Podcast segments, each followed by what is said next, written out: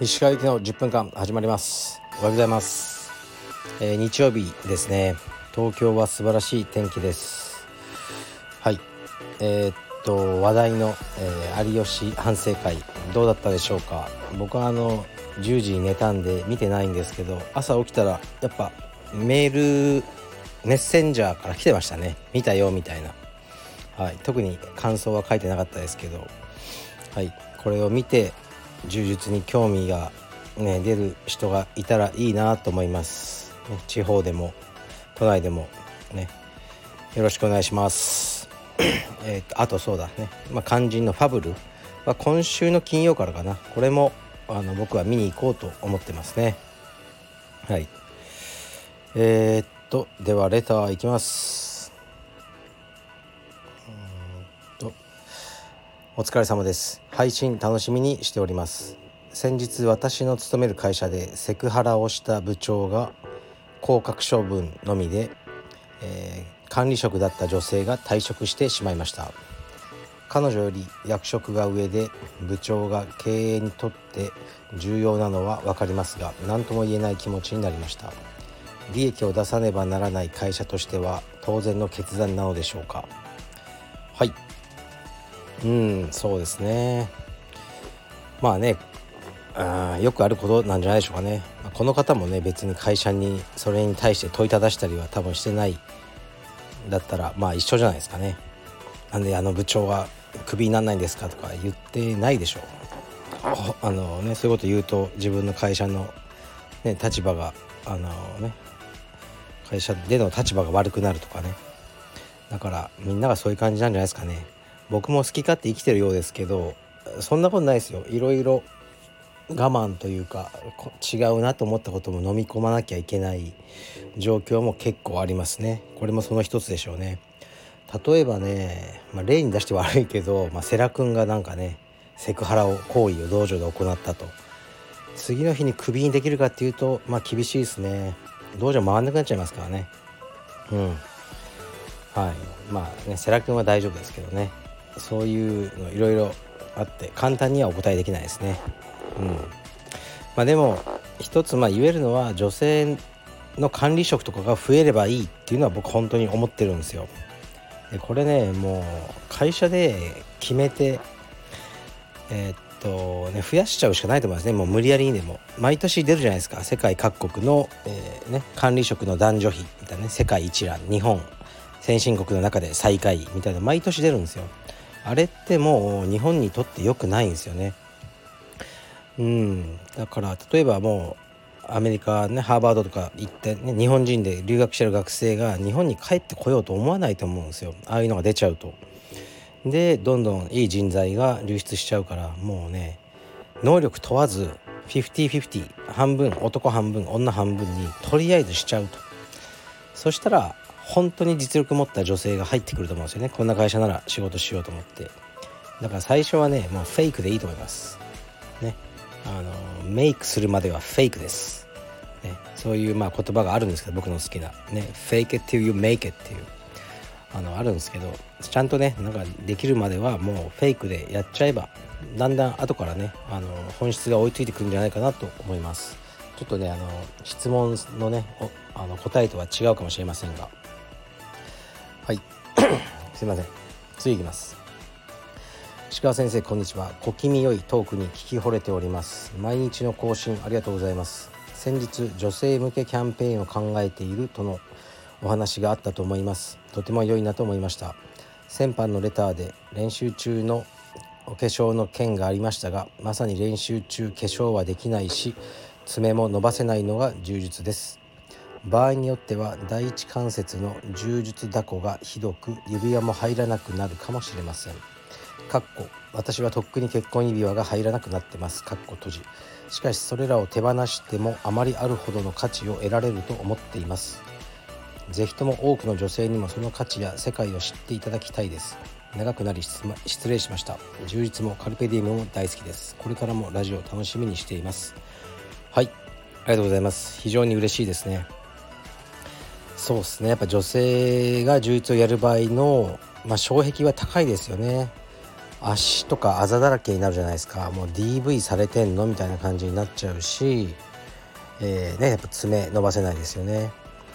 でやっぱりねあのー、ね怪我もしちゃうしいろいろねあのー、あると思います。どうしても充実会の中ではまだマイノリティだからね全てのシステムとかがやっぱ男性向けに作られていることもねあると思うので難しい面もあると思います。ですから男性が充実を始めるよりも女性が始めるのは障壁高いでしょうね、まあ、だからこそ女性で充実やってる方っていうのはやっぱ気合入ってるなって思いますね。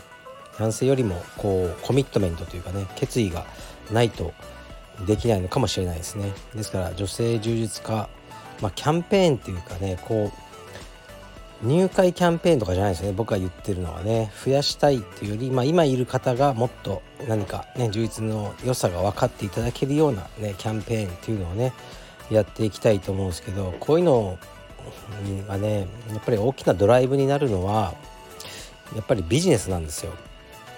ビジネスとしてこう、ね、女性ってまだまだあの数が少ないじゃないですか充実。だから言ってみればまあうんブルーオーシャンなんですよね。まだまだこう入会していただけるポテンシャルがあるっていうことですよね。だからそういうビジネス的な観点から女性をもっとね、あのー、集めていくと、まあ、道場も良くなるっていうね。そういうのを例えばまあ一回やったんですよね。だからあの疲労道場で女性のみの一応ねそのフロアを作ってやってみたんですね。